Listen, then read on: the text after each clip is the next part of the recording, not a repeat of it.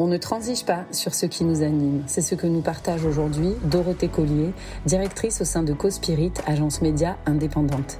Elle nous raconte son parcours, bien sûr, les mille et une aventures qu'elle a eues depuis le début de sa carrière chez Disney à l'entrepreneuriat en passant par le Paris-Dakar.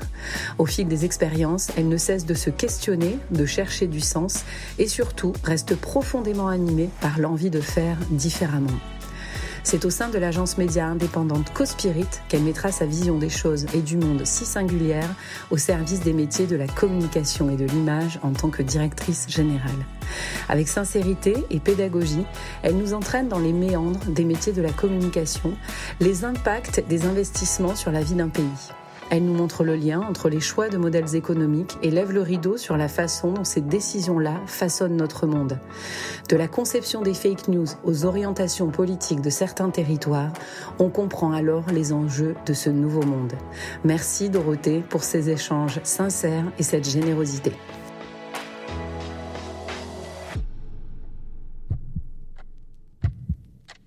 Bonjour Dorothée. Bonjour Julie. Je suis ravie de vous accueillir dans le podcast Les négociatrices.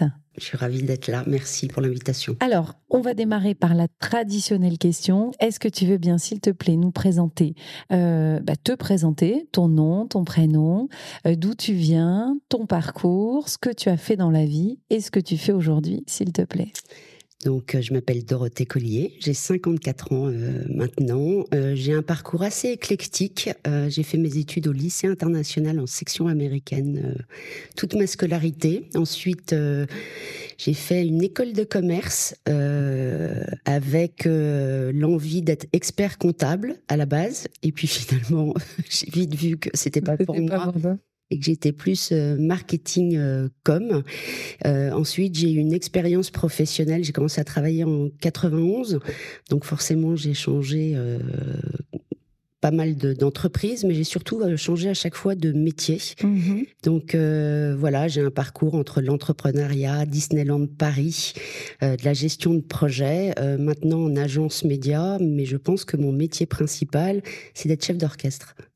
Et alors ça, faire une section internationale quand tu es lycéenne, c'est quelque chose euh, qui bouillonne en toi dans, chez la jeune Dorothée ou c'est l'opportunité? Comment ça s'est déroulé? ma maman qui, euh, quand j'avais 5 ans, euh, pensait qu'il était très important de connaître l'anglais. À 5 ans déjà 5 ans. Et donc j'ai eu des cours particuliers d'anglais avant de rentrer au CP. D'accord. Et comme on habitait Saint-Germain-en-Laye, j'ai réussi à rentrer au lycée international qui était un lycée assez fermé, essentiellement pour des gens qui étaient euh, mmh. soit des Français qui avaient vécu à l'étranger, soit des étrangers, parce qu'il y a toutes les nationalités. J'ai passé, euh, j'ai passé l'admission, je suis entrée en anglais spécial, donc pour les Français qui parlaient pas très bien. Mmh. Ensuite, j'ai fait euh, section anglaise et j'ai fini en section américaine. Parce que en démarrant l'anglais à 5 ans, mmh. tu devais quand même être pas mal au moment où tu es rentrée au lycée finalement sur cette discipline. oui, oui, mais en fait, le lycée international va du CP jusqu'à la terminale. Donc, en fait, ah oui. Oui, oui. Donc en fait, as, tu as six heures de, cours d'anglais, deux heures d'histoire géo dans la langue, en tous les cas, puisque mhm.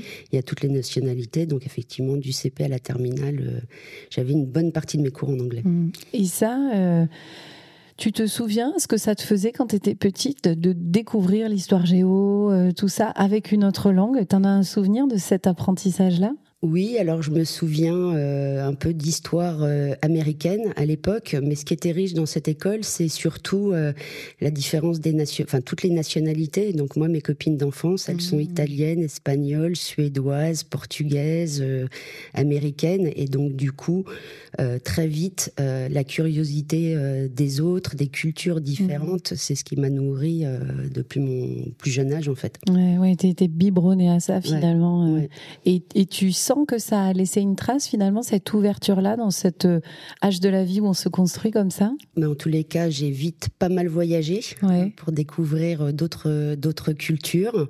Et puis après, c'est surtout, enfin voilà, j'ai des amis dans le monde entier maintenant. Grâce aux réseaux sociaux, on reste aussi mmh. en contact. Alors même si on se voit pas chaque année au fait de d'anciens, on se tient quand même au courant, on voit l'évolution des gens. Et c'est en ça où les réseaux sociaux ont un avantage.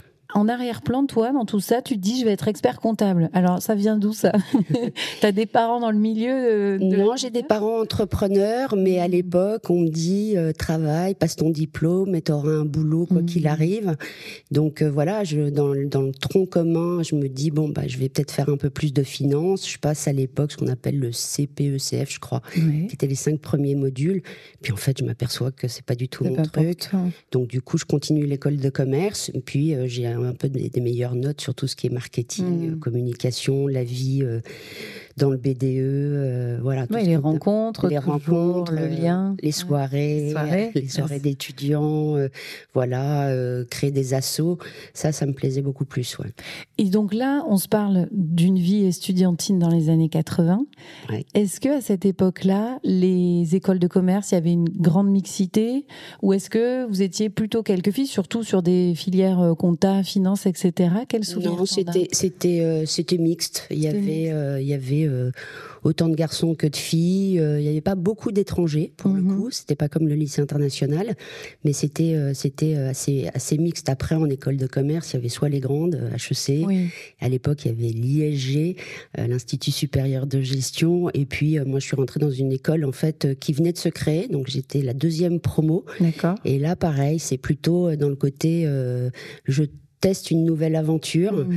Euh, voilà, j'étais pas euh, en capacité de rentrer à HEC et j'avais plutôt envie d'aller dans une école qui se construisait pour participer au mmh. projet. Donc il y avait déjà cette appétence-là finalement, construire, bâtir, rassembler. J'adore ça. Ça se sent. et donc là, quand tu termines, tu nous dis début des années 90, j'arrive sur le marché du travail. Mmh. Déjà les idées claires sur le fait que ce sera de la gestion de projet, du marketing, de l'événement? Non, parce que euh, quand je sors de l'école, il y a quand même une une, crise dans les années 80, 88. Je suis sortie en 91 et finalement, commencer à trouver du boulot, ça devenait extrêmement compliqué. Mmh.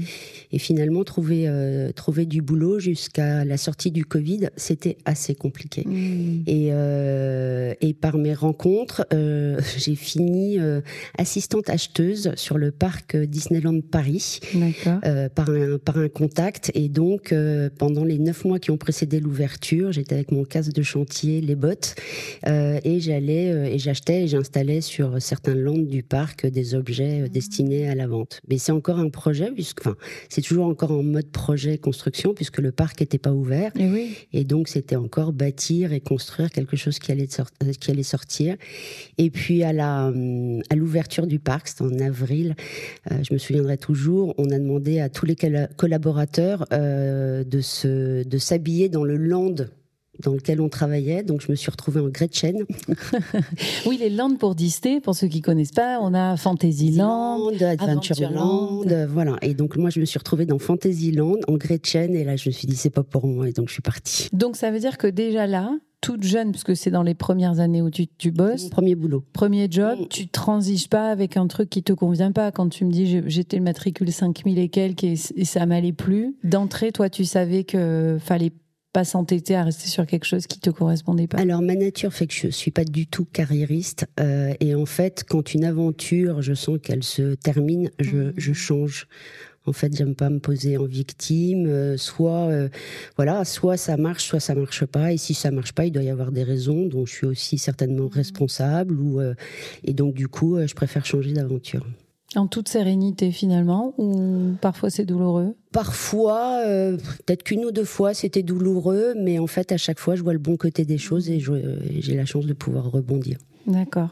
Donc début des années 90, aventure avec nos amis euh, le monde de Mickey. Mhm. Et donc là, comment tu rebondis? Parce qu'après, super carte de visite quand même de démarrer Alors, carrière. Euh, pour le coup, euh, je suis débauchée par un des fournisseurs, voilà, en papeterie un peu de luxe. Donc je vais travailler un an avec lui en tant qu'assistante, mm la papeterie de luxe anglaise.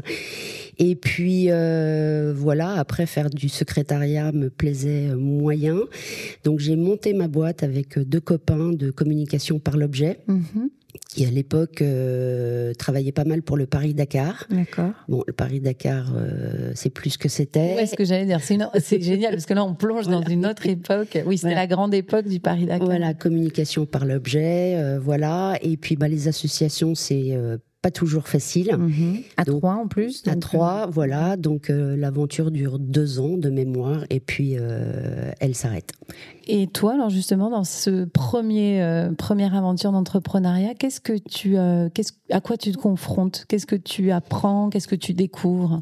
Euh, alors je découvre, à l'époque je suis jeune, hein, donc je suis un peu campée sur mes positions, mais je commence à, à, vivre un peu ce que j'ai appris à l'école, la finance, euh, la fiscalité, un peu de droit, un peu de compta. Mmh. Donc là je me dis que j'ai bien fait de faire une école de commerce, que ça me permet quand même de voir les chiffres et d'analyser un certain nombre de choses, même si ma spécialité c'est pas Excel, mmh. mais du coup je sais lire un compte de résultats, un bilan. Il y a une réalité finalement derrière ces documents. Et donc du coup, euh, voilà, je pense que l'école en tous les cas, m'a servi à, cela. Et puis, euh, bah, très vite, je me dis, euh, bon, bah, je vais peut-être retourner dans le salariat. Euh, ça me correspond bien aussi. J'ai pas de je suis pas déçue d'avoir à mmh. choper sur le sujet. Je le prends plutôt comme euh, comme une expérience. oui, on sent hein, que c'est très apaisé finalement et, et, donc pareil un rebond derrière cette expérience là. Alors un rebond euh, et ensuite je, je, rentre dans une entreprise euh, qui fait de la gestion de projet, du mmh. conseil et qui édite un logiciel en gestion de projet. Et là je rencontre son président qui me dit écoute il y a que des ingénieurs chez moi ils sont pas fun du tout. Toi, tu as une appétence plutôt pour la communication et le marketing. Donc, je te propose un deal. Euh, tu rentres, je te forme. Euh, et quand tu auras euh, le niveau technique nécessaire, tu passeras au mmh. marketing et à la com de la boîte.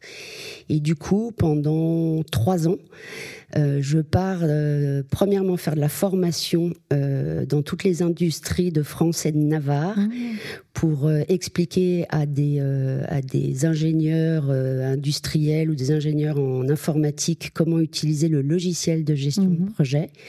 et puis ensuite, je passe consultant. Donc là, je fais des missions comme les prototypes des moteurs Renault dans une Renault où je suis enfermée pendant trois mois pour travailler sur le logiciel et travailler sur les ressources la fabrication, la mhm. production.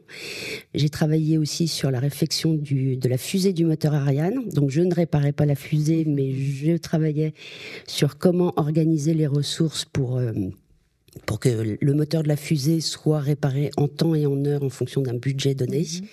Euh, voilà, j'ai une expérience comme ça. Et puis après, je suis passée au marketing et à la com. Et en fait, c'est certainement le métier euh, que, je, que je continue à exercer encore. C'est toute la partie gestion de projet mmh. et chef d'orchestre. Oui, dont tu parlais en ouais. Et ça, c'est certainement l'expérience qui fait qu'aujourd'hui, elle me sert, euh, elle me sert encore. Mais j'imagine parce que on sent quand même le, le grand écart intellectuel entre les, les, les cœurs de métier, les secteurs d'activité. Mmh. Ça, comment tu y as fait face? Ça a été déstabilisant? Comment tu as embrasser ce, moment-là? Eh ben, tu respires fort et puis tu dis, bah, en fait, tu es considéré comme un expert, donc euh, tu travailles beaucoup mhm. euh, pour, euh, pour apprendre, pour pouvoir être pédagogue. et puis, et puis bah, quand tu sais pas, tu dis, bah, écoutez, je vais me renseigner, puis tu te renseignes et tu reviens, tu mens pas, tu dis, bah là, je sais pas. Et mhm. puis voilà, mais après, ça a été très riche, mais effectivement, je me suis retrouvée, je prenais le train, je me retrouvais dans des campagnes, je me retrouvais dans des usines. Ça n'a pas été facile, mais ça a été très formateur. Et en tous les cas, comme quoi, euh, dans la vie, on n'a pas forcément tout ce qu'on veut tout de suite. Mm. Euh, et, c'est à force d'efforts et de travail qu'on réussit, ça c'est clair. Et quand tu dis ça n'a pas été facile, tu te souviens de moments où tu vois, tu t'es dit, qu'est-ce que je me suis embarquée dans un truc comme ça euh Alors je me souviens de ma première formation où j'étais considérée par, par les par les, les, gens qui étaient là, euh, une experte en mmh. gestion de projet, et c'était ma toute première formation. Donc, euh, et ça faisait combien de temps, toi, que tu étais dans le process de formation, justement Je sais pas, 4-5 semaines. Ah oui, je pensais que ça se comptait en mois. Ah oui, oui. Donc, 4-5 euh, semaines, j'ai fait des cours, enfin, j'ai suivi les formations intensives en mmh. interne, et puis après, on m'a lancé dans le Bien grand sûr. Donc, il y avait quelqu'un qui était formateur certifié, qui était derrière mmh. moi. on m'a pas laissé toute seule, mais je me suis retrouvée, c'était des formations de 8 personnes, je me suis retrouvée avec huit euh, personnes ingénieurs, hmm. alors que tu vois, je suis pas forcément euh, euh câblée ben ingénieur. Bien sûr. et il a fallu que je donne des cours. C'était des formations sur trois jours, euh, voilà, sur la, la, gestion de projet. Hmm. Donc ça peut être un peu vertigineux, même si on comprend bien qu'on ne t'attendait pas sur l'ingénierie pure, mais justement sur cette euh, expertise, sur l'outil, sur le métier de gestion de projet, etc. Je me souviens encore, j'avais l'impression d'être un funambule sur un fil mmh. en me disant euh, je fais un faux pas et, euh, et je tombe. Et je suis pas tombée. Et comment ça, tu l'as préparé ou appréhendé? Est-ce que déjà, tu vois, tu t'es senti arriver à ce moment clé là ou finalement c'est après coup que tu te dis là quand même ils m'ont envoyé dans le grand bain euh, trois quatre sur le moment j'étais euh, j'en menais pas large. Et puis après euh, la discussion arrive on voit qu'on s'en sort plutôt pas mal. Et puis et puis voilà maintenant il faudrait demander aux, aux à ceux qui étaient là, s'ils ont trouvé ça bien ou pas, mais bon, c'était euh, c'était en 94, donc 95, donc euh, la prescription, je pense. Après, on passe tous aussi et toutes par ces moments justement, et, tu le dis, c'est que à la fois c'est le moment où on sent qu'on se dépasse, où mm. ça fait un peu mal, c'est pas facile, mais tu dis c'est aussi ce qui m'a apporté beaucoup de choses pour la suite finalement. Euh. Bah, c'est ce qui permet, de, je pense, de d'acquérir de la confiance en soi. Mm. Je pense que c'est quand on fait un peu d'effort et qu'on y arrive euh, qu'on prend la valeur, euh, la valeur des choses. Quand tout mmh. est facile, gratuit, je pense qu'il y a zéro valeur. Mmh. Et ça, après, tu t'es retrouvé au fil de tes autres expériences à te dire, ça, je sens que je suis solide parce que je l'ai déjà fait et que j'ai mon style en plus pour le faire. En fait, euh, ensuite, j'ai quand même euh, changé encore deux fois, deux, trois fois de, de, métier. Mhm. Donc, à chaque fois, euh, je me re-challenge. Aujourd'hui, je ne sais pas si je serais capable de recommencer mhm. pour le coup, parce que j'ai 54 ans. je pense que j'ai plein de projets, plein d'idées, donc ça, pas de problème. Mais rechanger vraiment de métier, je ne sais pas mhm. si je serais encore capable de le faire, parce que ça demande beaucoup d'efforts, beaucoup de travail. Euh, c'est pas si simple, mais c'est hyper riche. Et puis c'est accompagné, quand je t'écoute, d'une, tu vois, il y a une disposition mentale aussi. C'est conquérir une autre part de soi quand on part sur quelque chose. Euh, auquel on ne connaît rien, on se confronte à une réalité qui est pas forcément euh, agréable, de mmh. pas savoir, d'être pris au dépourvu. Donc on sent qu'il y a ce, ce côté challenging derrière. Mais c'est sûr que euh, à un moment donné, on se dit mais euh, est-ce que je suis euh, un imposteur ou pas? Hmm. C'est-à-dire que on vous propose un job, une mission, on se dit bah oui, on est tout à fait capable, mais on sent bien qu'il y a des gens plus experts que soi. Hmm. Et, et, en fait, avec le temps, j'ai appris. Je, maintenant, je connais mes forces et mes faiblesses, et je sais là où je suis bonne, et je sais là où je peux embarquer, et je sais aussi dire en fait là, je suis pas experte, hmm. mais on va travailler ensemble parce que toi, tu es expert et ensemble, on va construire quelque chose. Mais c'est vrai qu'il y a 15 ans, il y a des moments, je me suis dit, mais qu'est-ce que je fais là? Je suis mm. euh, comme quand, euh, à un moment donné, je suis partie en agence média, parce qu'avant, j'ai fait du contenu. Et là, on me demande de travailler sur la mesure, sur des chiffres, sur des KPI, mm. alors qu'avant, je vendais euh, de la culture, je vendais du fun, du feeling. Et je me suis dit, mais qu'est-ce que, qu'est-ce que je fais là? Et en fait, bah, j'ai appris qu'effectivement, un euro investi, c'est un euro investi. Je me suis retrouvée avec des jeunes qui ne parlaient que d'études et de chiffres, où mmh. c'était très pragmatique. Et en fait, bah, effectivement, quand on s'adresse à un annonceur et qu'on investit euh, ses budgets euh, pour faire du business, on se doit d'être euh, d'être rigoureux et de pas le faire au feeling, quoi. Et j'entends aussi dans ce que tu nous partages, il y a une grande sagesse de se dire, il y a ce que je sais faire et bien faire a priori et c'est ok. Et puis il y a ce que je sais moins bien faire et c'est quand même ok aussi parce que souvent on est embarqué dans cette euh, cette dynamique où on veut bien faire quoi qu'il arrive et parfois au prix quand même de, de situations euh, mentales et physiques qui sont douloureuses. Donc ça, on sent que c'est très apaisé. Ça a toujours été le cas, ça dans Non, non, ça n'a pas toujours, ça pas, ça, ça pas toujours été euh, le cas.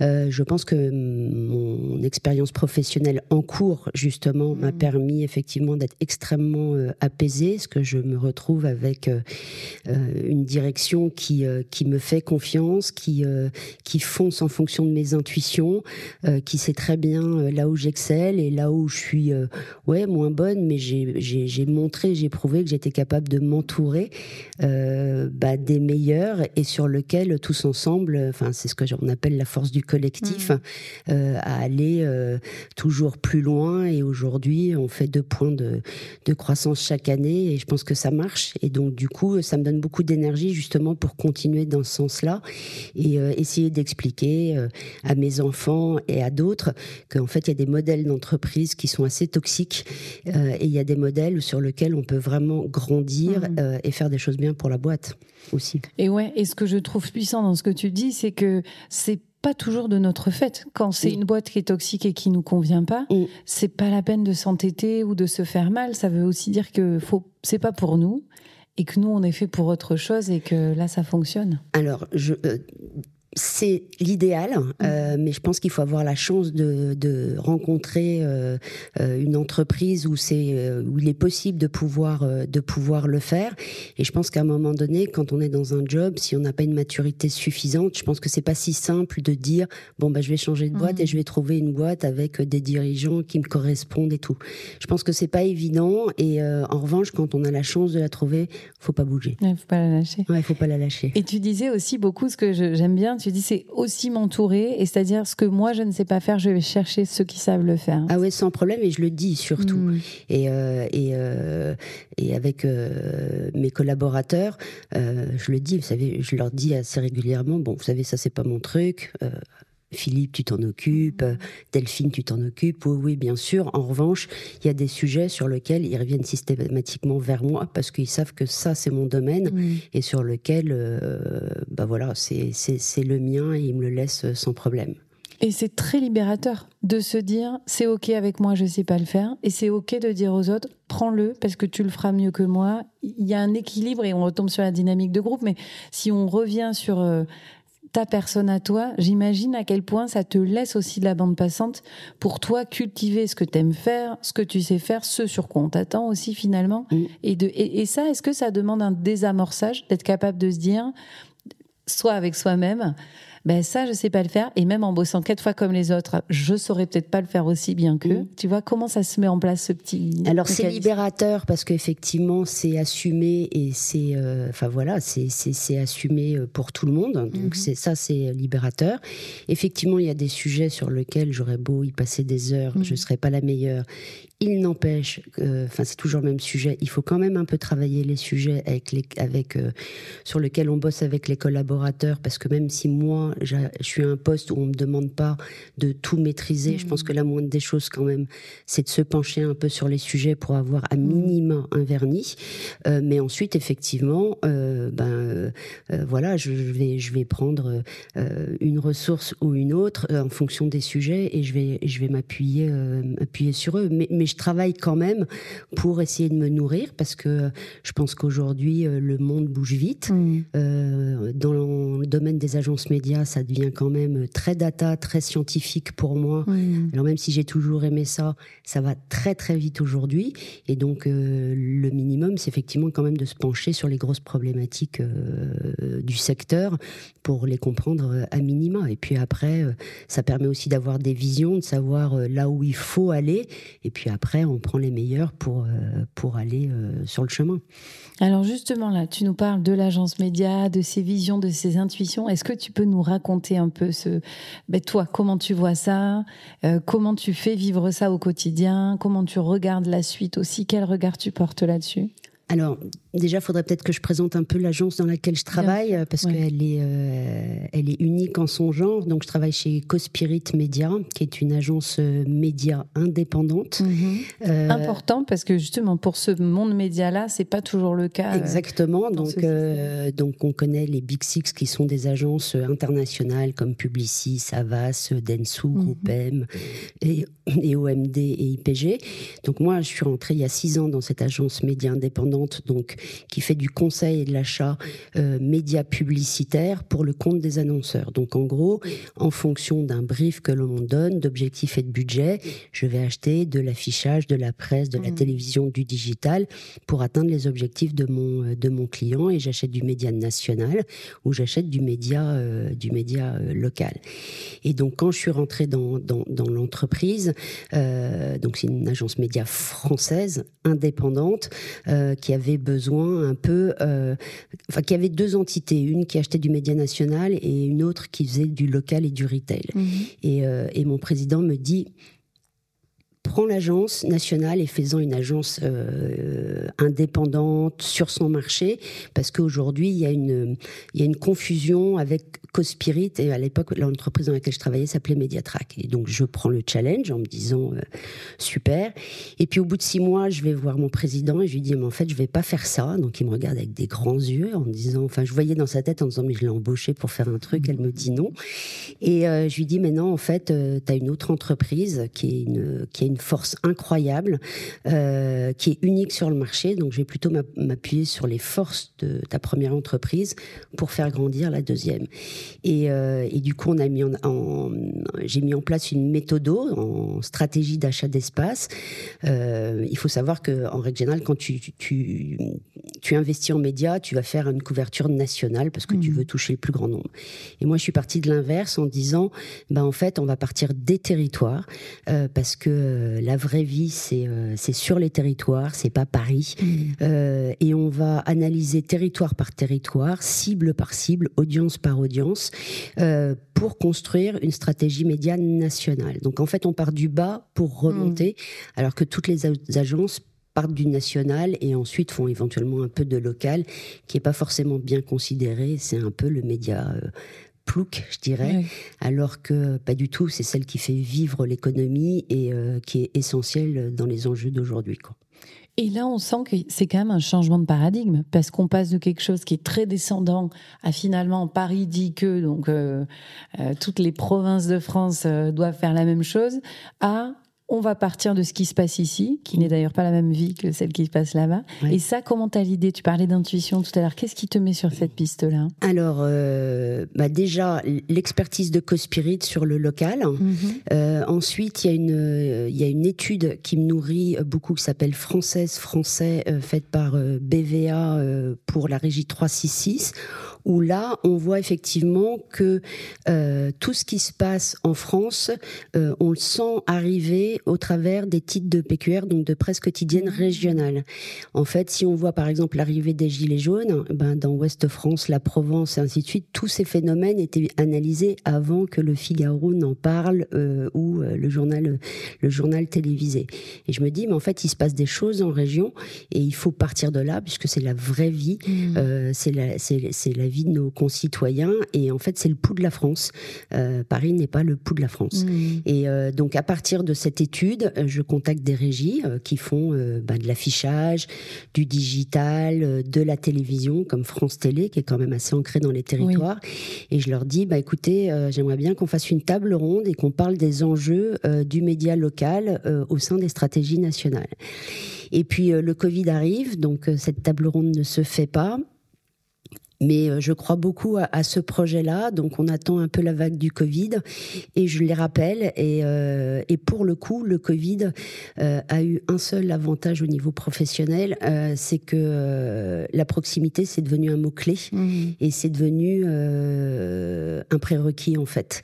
Et donc à partir du moment où la proximité était importante pour le business, pour le commerce, et ben à ce moment-là, ça, ça prenait tout son sens, et tous ceux qui étaient hermétique euh, à cette approche, ou euh, que ce soit mes concurrents, mes clients, bah, ils ont bien vu effectivement que bah, tout partait du local et de la proximité, mmh. pour ensuite avoir un enjeu national. Et qu'est-ce que ça change ça pour un de tes clients justement de prendre cette stratégie-là du local, du territorial, de bah en fait ça change qu'en fait il n'y a pas de déperdition, c'est-à-dire qu'on leur dit bon bah voilà on va on va travailler sur les territoires, puis il y a des territoires où en fait bah, vous n'êtes pas implanté, donc ça mmh. sert à rien de communiquer au national sur une zone où, vous n'êtes pas présent. Donc en fait c'est un peu de la dentelle, donc c'est un peu plus mmh. de boulot euh, euh, que les autres approches, mais en tous les cas on est capable de dire bon bah voilà là euh, ton concurrent est beaucoup plus fort, donc euh, on va aller mettre un peu plus de radio locale, de mmh. presse locale. En revanche là t'es leader on n'a pas forcément besoin de mettre un, budget trop important sur ce sujet-là. Donc en fait, on travaille zone par zone, euh, voilà. Et puis après, on peut faire une campagne télé nationale, c'est pas un problème. Mais en fonction de la Julie dans l'Ouest ou la Julie dans l'Est, et eh ben en complément, elle écoute pas forcément la mmh. même. Euh, y en a, dans l'Ouest, elle écoute peut-être la radio, et puis euh, dans le Nord, elle lit plutôt des titres de PHR ou de PQR. Mmh. Et donc on va mettre des budgets en fonction de la Julie qu'on veut toucher en fonction de la zone sur laquelle elle est. Et les résultats de ces stratégies-là, est-ce que ça correspondait à la, vision que tu avais toi sur les premières mises en œuvre euh, bah, On fait des, une croissance à deux chiffres depuis, euh, depuis deux ans, donc euh, quelque part elle parle à, nos, à nos clients. Elle n'est mmh. pas forcément toujours facile à mettre en œuvre puisque effectivement c'est un peu de la dentelle, mais en tous les cas sur le principe tout le monde, tout le monde y mmh. adhère et de toute façon ça reste un combat aussi en interne puisqu'elle a un autre sens, une autre utilité pour moi, euh, c'est tout ce qui est relocalisation média, mhm. euh, qui est pour moi euh, clé, puisque c'est il y a des enjeux démocratiques et économiques à, à faire travailler le tissu local plutôt que d'investir dans ce qu'on appelle les gammas et qui sont pour moi assez dangereux. Oui, parce que ce qu'on commence à voir se dessiner derrière ce que tu nous dis, c'est que concrètement, si je choisis de faire une campagne d'affichage en faisant travailler l'imprimeur de l'Aveyron, mhm. en l'occurrence je suis Je ne mets pas euh, du sonnant et du trébuchant chez Facebook aux États-Unis. Et finalement, c'est bien plus que une stratégie de com média euh, pour une marque de shampoing ou de biscuit derrière ça. C'est presque un engagement et c'est un pari sur l'avenir. En fait, il y a deux objectifs. Il y en a un, c'est le business du client quand même, mais parce que ça a du sens. Mhm. Donc un euro investi, euh, c'est un euro. On reste dans cette logique. On reste dans cette logique. Et la deuxième, effectivement, c'est de dire qu'à un moment donné, quand on investit dans les, euh, dans les gamins, qui aujourd'hui, je crois, en recettes publicitaires, on a 9 milliards, alors que dans nos, euh, dans nos médias nationaux, locaux et leur version numérique, on n'est qu'à 8 milliards. Mhm. Ces 9 milliards pro, euh, profitent aux gamins. Et qu'est-ce qui se passe? Ça veut dire que ça met en péril euh, les éditeurs euh, de, de, presse ou de mmh. télé locale ou nationale. Et on voit surtout que dans les régions, il y a des études qui ont été faites aux États-Unis et au Canada, la, la disparition des, des, médias locaux, des titres locaux, mmh. eh ben, il y a beaucoup moins de votants. C'est-à-dire qu'en fait, il y a vraiment des enjeux démocratiques. C'est-à-dire qu'on pourrait dire un média, une voix. Euh, euh, quand la presse locale disparaît, ben en fait, il n'y a plus du tout de débat public. Mmh. Et par ailleurs, quand on est, euh, quand on, quand on n'a plus de presse locale euh, et qu'on est noyé par les gamins, on a des plateformes qui s'appellent des fake news. Et les fake news, eh ben, on connaît leur dangerosité avec ce qui s'est passé à Washington. C'est-à-dire qu'on est nourri de fausses informations. Euh, on parlait de neurosciences tout à l'heure, euh, qui nourrissent euh, des, des, des, modes de raisonnement et qui sont extrêmement dangereux. Donc, euh, la raison aussi pour laquelle je me base sur la relocalisation média, c'est qu'il y a des enjeux démocratiques, mmh. c'est qu'il y a des enjeux économiques, puisque le, fait d'avoir aussi des médias locaux, donc euh, presse, affichage, euh, même la distribution de prospectus et de mmh. catalogues qui pourraient être décriés, ben en fait ça euh, ça a un impact hyper important sur la consommation, sur l'emploi. Euh, donc il faut surtout pas euh, tuer ces médias-là parce que c'est le pouls de la France et c'est ce qui fait vivre euh, économiquement euh, nos concitoyens. Ça redonne du pouvoir d'achat, ça, ça, donne du pouvoir aux électeurs mmh. et c'est extrêmement important. Oui, quand je t'écoute, hein, alors déjà merci pour euh, cet éclairage et ce revers de pièce qu'on maîtrise pas toujours. Et tu sais, ça me fait un peu penser à quand on a des grands scandales sur l'industrie alimentaire où on semble découvrir que ce qu'on mange vient du bout du monde. Sur la fast fashion, c'est un peu la même chose. Et, et, là, c'est aussi de se dire finalement, bah, éduquer, élever, informer, ça passe aussi par des arbitrages et par des choix. Et à un moment, bah, c'est des personnes qui décident de faire ces choix ou de ne pas les faire justement. Donc euh, alors on a effectivement en plus avec euh, après la sortie du Covid, on a parlé beaucoup de, de relocalisation industrielle. Euh, donc c'est un peu un peu le sujet. Nous on est plutôt allé de par notre métier sur la relocalisation euh, média et effectivement c'est important. Après on va pas se leurrer, le made in France ça coûte cher. À un moment donné où le pouvoir d'achat pâtit un petit peu, c'est compliqué. mais il faut pas lâcher quand même. C'est-à-dire qu'à un moment donné il faut trouver. L'idée c'est pas de dire on va pas sur les réseaux sociaux. Mm. Euh, c'est juste de trouver un, meilleur équilibre un rééquilibrage euh, qui permet de, de, de, ben, en tous les cas, oui, de favoriser l'économie dans le pays dans lequel euh, on est. Alors oui, est-ce que tu dis sur un rééquilibrage Et puis moi, ce que j'entends surtout, c'est dans la prise de conscience. Encore une fois, on peut, alors GAFAM, parce qu'on n'a pas précisé, c'est Google, Amazon, Meta. Alors GAFAM, Facebook, mais maintenant on dit GAMAM parce que Facebook est devenu euh, le groupe euh, Meta, euh, Apple et Microsoft. Voilà, donc c'est vraiment ces géants de l'industrie euh, du numérique. Et en fait, on se dit, l'idée, c'est encore une, euh, de pas tout couper, mais mm. plutôt de faire les choses aussi en, en conscience et de se dire, ben, si je choisis de parler à un territoire, je peux faire un peu de Facebook, mais c'est peut-être plus sensé de parler aux gens qui vivent là et qui sont là. Euh. Oui, c'est ce que je disais tout à l'heure, c'est-à-dire qu'effectivement, les réseaux sociaux me permettent de rester en contact avec mes amis euh, du monde entier. Aujourd'hui, quand les, les petits-enfants voyagent beaucoup, ça mhm. permet de rester en contact avec leurs grands-parents. Donc c'est extrêmement important. Ça permet de, aussi d'avoir de l'inspiration.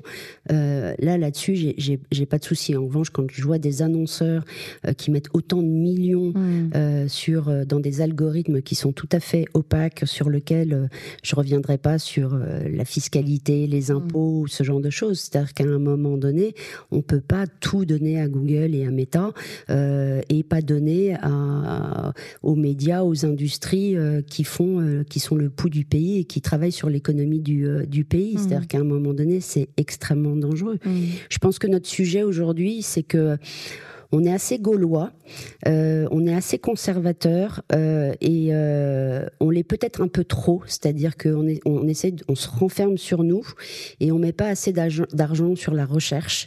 et pourquoi Google fonctionne, c'est-à-dire mmh. que c'est des centaines de milliards de recherches chaque année et chez nous, je crois qu'on est à 300 millions CNRS, enfin un truc qui est totalement ridicule. Mmh. Et, et aujourd'hui, on se doit d'être à la pointe de l'innovation. C'est clé parce que sinon, on va, l'Europe va crever entre les Chinois et les Américains. Donc on se doit d'être innovant et justement on se doit d'avoir des solutions alternatives euh, et de pas se dire ben nous on est gaulois, on reste français. Mmh. Oui, il faut rééquilibrer, mais il faut aussi investir dans l'innovation pour pouvoir euh, pour pouvoir tenir. Sinon effectivement on va parler en disant il faut euh, travailler avec le producteur du coin. C'est clé, mais c'est pas suffisant. Mmh. Et alors là on se on sent bien donc c'est innovant dans l'approche, c'est innovant concrètement. Est-ce que toi, tu as des enjeux de légitimité à venir parler comme ça sur un sujet où tu dois faire shifter les gens sur le paradigme qu'ils ont, sur ce qu'ils ont l'habitude de faire, sur ce qu'ils pensent qu'on attend d'eux, sur ce que tout le monde fait aussi, mmh. sur ce business qui, est facile en vérité, c'est quelques clics. Tout à l'heure tu disais c'est pas cher, mmh. euh, c'est pas cher si on regarde pas à long terme. C'est mmh. comme la fast fashion, le t-shirt à 2 euros, c'est pas cher en soi, mais l'impact quand on globalise tout, il est, important. il est important. Donc cette même logique. Est-ce qu'il y a des enjeux de légitimité pour toi là-dessus? Je pense que je pourrais avoir des détracteurs en face de moi en me disant voilà les euh, les, les, les gamins c'est tant d'emplois. Et puis je pourrais dire oui mais en tous les cas au niveau du tissu local euh, euh, il y a plus d'emplois à, à, préserver nos, nos, nos médias. Légitimité en tous les cas je suis convaincue. Donc je suis convaincue de l'utilité. Je mmh. suis je suis militante sur le sujet même en interne. Donc ça pareil il a fallu, euh, par exemple, effectivement, il y a quatre ans, quand j'ai parlé de ça, euh, bah, quand vous dites ça à vos équipes, j'ai 40 jeunes au digital en leur disant, ben non, en fait, on va arrêter de, enfin, en tout cas, on va rééquilibrer. On m'a regardé en disant, mais tu peux pas dire ça à des jeunes du digital, de dire qu'il faut faire moins de, de mmh. gamins. Et j'ai dit, bah si, au contraire, au contraire, voilà, on va. Et, euh, mais ça a pris du temps et maintenant il y a une fierté effectivement à ce que nos, nos, nos dépenses euh, médias publicitaires euh, dans les médias français et locaux soient plus importantes que notre part dans les dans les gamins. Et chaque année, ben, on publie ce chiffre et pour le coup maintenant il y a une fierté mmh. en interne. Après auprès des clients c'est pas si simple puisque effectivement c'est assez opaque et investir dans les gamins ça peut être générateur de business mmh. et finalement quand on est directeur marketing marketing et qu'on a son président au-dessus qui dit je veux que tu fasses plus 20 et qu'en investissant sur les gamins, ça marche plus facilement. Compliqué de les euh, de les convaincre que effectivement c'est un jeu à court terme et c'est pas et c'est pas une construction à long terme. Et toi dans cette partie-là, est-ce que tu as négocié avec toi-même? Ou c'était plus évident? Non, c'était assez euh, évident. Il fallait. Euh, euh, en fait, je pense que je, bosse beaucoup à l'intuition et sur des convictions. Je mm. Je suis pas très forte à écrire des PowerPoint, à faire des business plans, à faire des rapports, à essayer de me vendre. et donc, du coup, c'est plutôt dans les tripes. Et donc, à force de dire j'y crois, mais explique-nous pourquoi, il faut qu'on y aille, c'est comme ça, c'est plutôt ma manière de fonctionner. Mmh. Et c'est vrai que j'ai la chance du coup d'être dans cette entreprise où maintenant, avec le temps, quand je dis je crois que j'ai une idée, on me regarde en disant mmh. Ok, dis-nous dis -nous quoi. Et puis on me challenge, mais, euh, mais j'ai la chance d'être suivie euh, quasi sur toutes les idées que je, je ressens en fait. Mmh. Et c'est vraiment du feeling. Oui, ou de toute cette connaissance et cette expertise et cette expérience qui portent leurs fruits. Euh, oui, oui, peut-être. Là, c'est peut-être. Mais c'est vrai que je, suis considérée un peu comme le chef d'orchestre, mais je suis considérée comme l'intuitif de la boîte euh, et sur lequel je peux rebondir sur des sujets sur lesquels on se dit mais pourquoi elle a pensé à ça? Et puis, euh, ben, avec un peu de temps, euh, voilà, j'arrive à, j'arrive à convaincre ou en tous les cas à embarquer. Et euh, là, c'est assez, c'est très intéressant. Et alors, mener une carrière comme ça sur job agence média, tu parlais des enfants tout à l'heure, d'un point de vue plus personnel, est-ce que toi, il y a des rééquilibrages, des négociations que tu as dû mener? Parce que on sait que pour les femmes aujourd'hui, ça peut être un sujet encore de mener sa carrière, grandir, avancer, porter des changements qui prennent quand même beaucoup d'énergie de bande passante, et puis la vie à la maison. Alors, euh, en fait, j'ai énormément travaillé jusqu'à euh, jusqu'à il y a euh, six ans. je passais, je sais pas, 10, 12, 14 heures par jour à bosser. pareil, parce que je pense que j'avais besoin aussi de, de, finir de convaincre, de, de, de prouver que j'étais capable, puisque précédemment, j'avais changé de job il y a cinq ans, de métier, voilà. Et puis, en fait, quand j'ai changé de boîte il y a six ans, je me suis dit, ma vie perso, elle est tout aussi importante, voire plus. Mmh. Et donc, du coup, je me suis imposé un rythme euh, qui est totalement différent avec celui d'avant. C'est-à-dire que je me nourris beaucoup. Je vais, euh, je fais pas mal de rendez-vous pour discuter avec les gens. Je peux sortir parfois aller me faire une expo pour me nourrir, mmh. euh, alors que je suis dans un milieu plutôt scientifique avec des chiffres. Mais ça m'apporte, ça m'apporte beaucoup. je consacre beaucoup plus de temps au mien. et en fait, ça me rend beaucoup plus efficace. Et euh, au bureau, souvent, on me dit ah, on aimerait bien faire comme Dorothée, euh, elle délègue. Euh. et je dis en fait, à un moment donné, on, a un déclic ou pas. Et, et, quand on comprend ses forces et ses faiblesses, quand on sait qu'on peut déléguer ou s'appuyer sur les autres pour se laisser justement plus de temps et de bande passante pour travailler là où on est le meilleur, pour nourrir, pour nourrir l'entreprise mmh. derrière, pour avoir de l'énergie. Et c'est pas que je bosse plus, je bosse totalement différemment. Mmh. Et, c'est tout aussi, voire encore plus productif entre guillemets, mais dans le bon sens du terme sur. Euh, Alors je pense qu'il y, a, une conjoncture d'un certain nombre de, phénomènes entre mon, président, enfin les dirigeants de l'entreprise dans laquelle je suis, les équipes avec lesquelles je suis, euh, euh, les conjonctures économiques, mais j'ai jamais autant performé dans une entreprise mmh. que depuis six ans. Mmh. Bah, ça fait du bien d'entendre ça. Est-ce que Dorothée, tu dirais que juste tout au long de cette carrière faite de rebonds, de changements, de prise de risques, il y a eu euh, des rencontres où une ou plusieurs personnes, tu vois, qui ont vraiment été des modèles dans le sens très large du terme, mais tu vois, qui t'ont fait grandir, qui t'ont confronté. Tout à l'heure, tu nous parlais de ce monsieur qui a dit je te prends, je te forme, après c'est toi, tu vois, ces mentors-là ou ces mentors est-ce qu'ils ont existé? Alors j'en ai pas mal. Euh, en fait, euh, j'ai deux personnes euh, qui m'inspirent, mais là c'est pas au niveau professionnel, c'est ma maman et ma fille. Belle lignée de transmission. qui sont euh, pour moi des modèles euh, de persévérance, euh, de volonté, d'ouverture d'esprit et d'amour, et elles me nourrissent quasi quasi tous les jours. Après, au niveau professionnel, j'en ai eu pas mal en fait. Donc effectivement, j'ai dans cette entreprise la personne qui m'a dit bon ben voilà, apprends la technique et puis tu sauras ensuite bien faire ton ton métier. mais j'ai Michel qui m'a euh, embarqué dans l'aventure à nous Paris, qui était le premier magazine de presse gratuite euh, en France. Ensuite, euh, je pourrais remercier Stéphane Baudier, qui est président enfin, de, la CPM aujourd'hui, qui à l'époque était en agence et m'avait dit bah, Tu sais faire du contenu chez nous Paris, viens, je te mets directrice des réseaux sociaux en agence média. Donc oui, j'avoue, euh, j'ai vendu du réseau social en 2011 et c'est bien parce que j'en ai vendu euh, mmh. que je suis capable aujourd'hui de, d'en connaître les, les, euh, les travers. Et, et, en fait, là, je me suis retrouvée avec dix jeunes qui justement étaient très sur les chiffres, la mesure. Et comme je venais de chez Anou Paris, je me suis dit, mais c'est quoi mmh. ce monde? Oui, tu as fait un voyage quand même interdimensionnel. Là. Et là, pendant neuf mois, je rentrais chez moi, je me dis, mais qu'est-ce que je fais là? Mmh. C'est tellement à l'opposé de ce que j'aimais faire et tout, mais ça m'a appris la rigueur, ça m'a appris les chiffres, ça m'a appris qu'il fallait justifier dans la mmh. vie. Quand euh, il fallait vendre quelque chose, il fallait euh, justement euh, ouais, convaincre les clients avec des, avec des chiffres et, le prouver et pas juste de dire tiens, ce resto il est très mmh. bon, il faut, il faut y aller.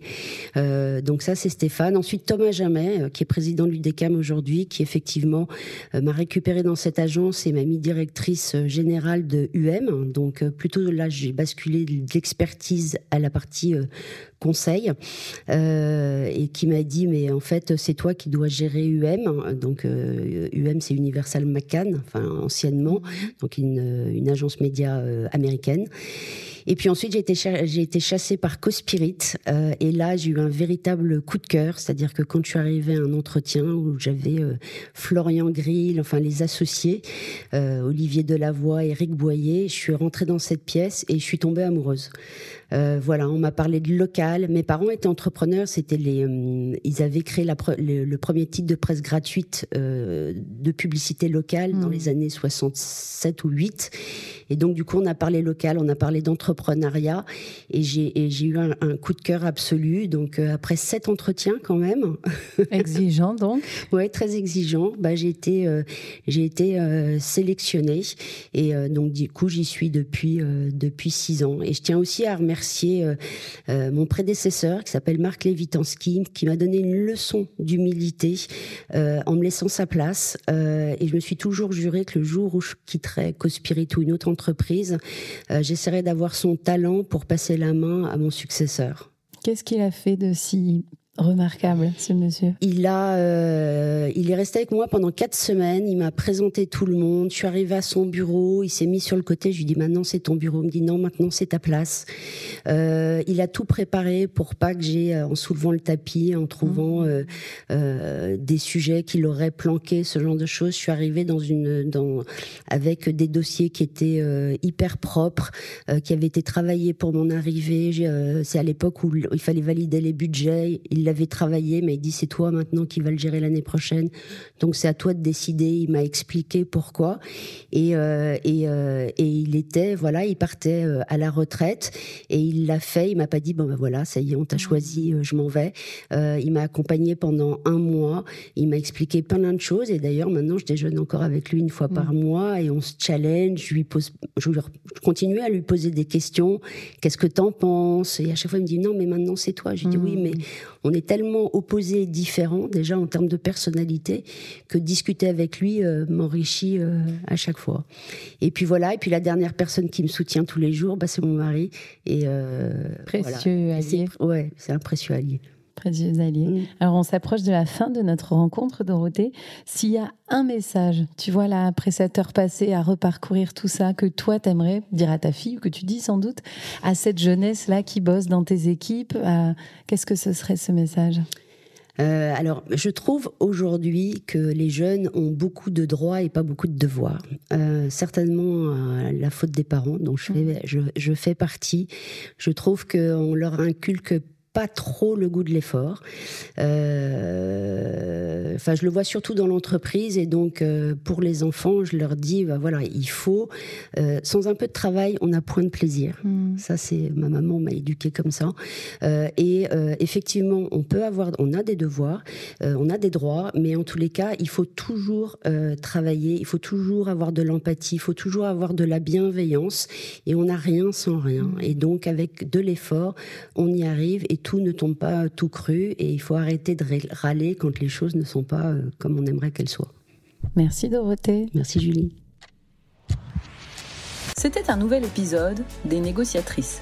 Par leur générosité, leur partage et leur enthousiasme, chacune des invitées nous montre qu'une autre façon de faire et de vivre est possible. La négociation est à la portée de chacune. À nous de nous emparer de cet outil efficace. Si l'épisode vous a plu, n'hésitez pas à nous laisser une pluie d'étoiles sur votre plateforme d'écoute. Retrouvez toute notre actualité et nos informations sur www.adngroup.com.